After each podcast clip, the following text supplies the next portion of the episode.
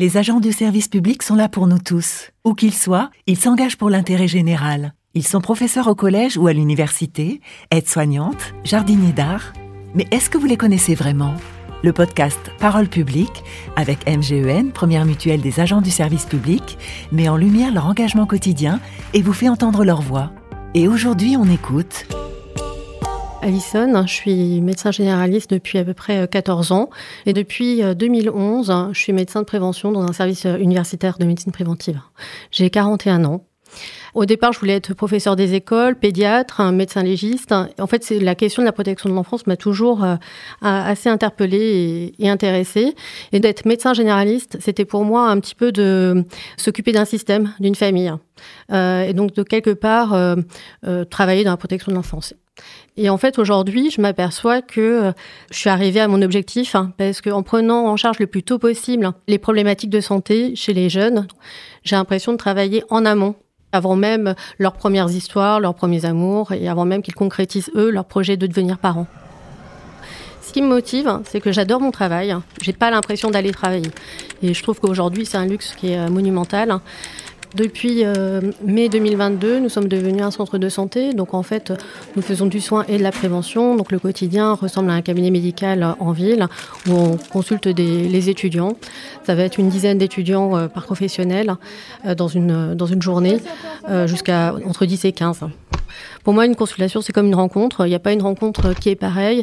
J'aime beaucoup cette population 18-25 parce que c'est vraiment une période de transition. On est en fin d'adolescence, on n'est pas encore tout à fait euh, entré dans l'âge adulte. Il peut y avoir pas mal de séparations, séparation de la famille, séparation dans ses amitiés, séparation dans ses amours.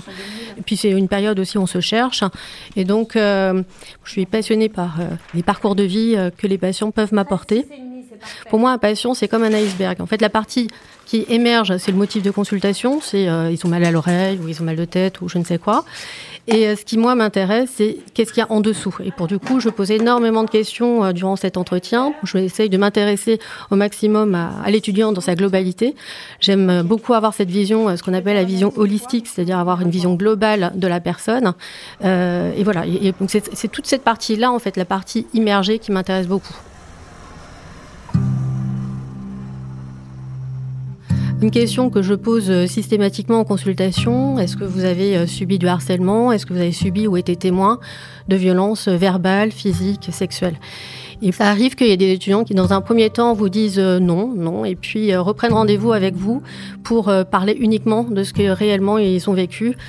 Et moi, je suis toujours assez étonnée de voir à quel point le corps, il peut parler. J'ai par exemple le souvenir d'une étudiante qui était venue pour une angine. Donc euh, le motif de consultation était une angine et en fait c'était pas son angine mais elle avait une fellation imposée euh, le week-end précédent et rien que le fait d'avoir euh, parlé de, ça, de, dire que c'était un viol que, et de mettre des mots sur ce qu'elle avait vécu, eh bien à la fin de la consultation elle n'avait plus de, de difficulté à parler. En fait, ce qui n'est pas forcément évident quand on a un métier qui nous passionne et dont on est, euh, on n'a pas l'impression de travailler, c'est que c'est très difficile de poser ses limites euh, et puis d'apprendre à se déconnecter.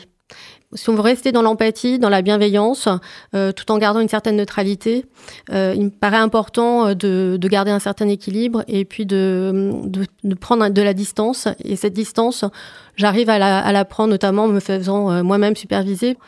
Puisque superviser, en fait, c'est euh, de voir soi-même un, un, soignant, euh, là en, en l'occurrence un psychologue, qui permet de mettre de la distance entre euh, vous et puis ce que vous vivez dans votre travail.